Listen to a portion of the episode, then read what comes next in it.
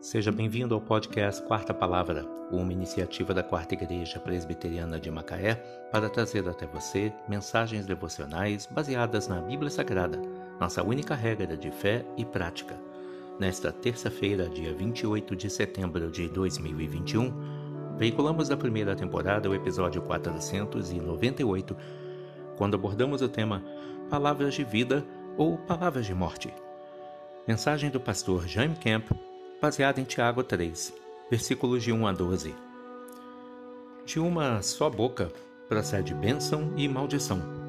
Meus irmãos, não é conveniente que estas coisas sejam assim. Você já assistiu pela televisão a bombeiros tentando apagar um incêndio em uma floresta? Com certeza a tarefa não é fácil. E o que dizer sobre dominar animais selvagens, serpentes e até peixes ferozes?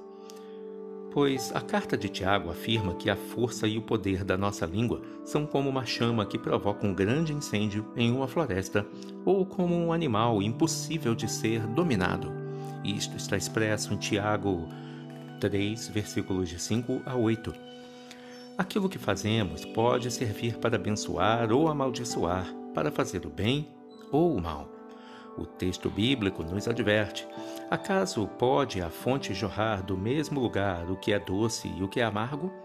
Se o nosso coração está repleto de maldades e julgamentos maliciosos, então da nossa boca fluirá o mal. Se o nosso coração estiver preenchido pelas palavras de Deus, da nossa boca transbordará uma fonte de vida. Abasteça o seu coração daquilo que é bom e que agrada a Deus. Esteja alerta às suas próprias palavras e às palavras que, o outro, que os outros lhe dizem. Comunique apenas aquilo que Deus aprova. Transmita palavras de vida. De uma só boca procede bênção e maldição. Meus irmãos, não é conveniente que estas coisas sejam assim. Tiago 3, 10 Mensagem do pastor Jaime Kemp. Que Deus te abençoe.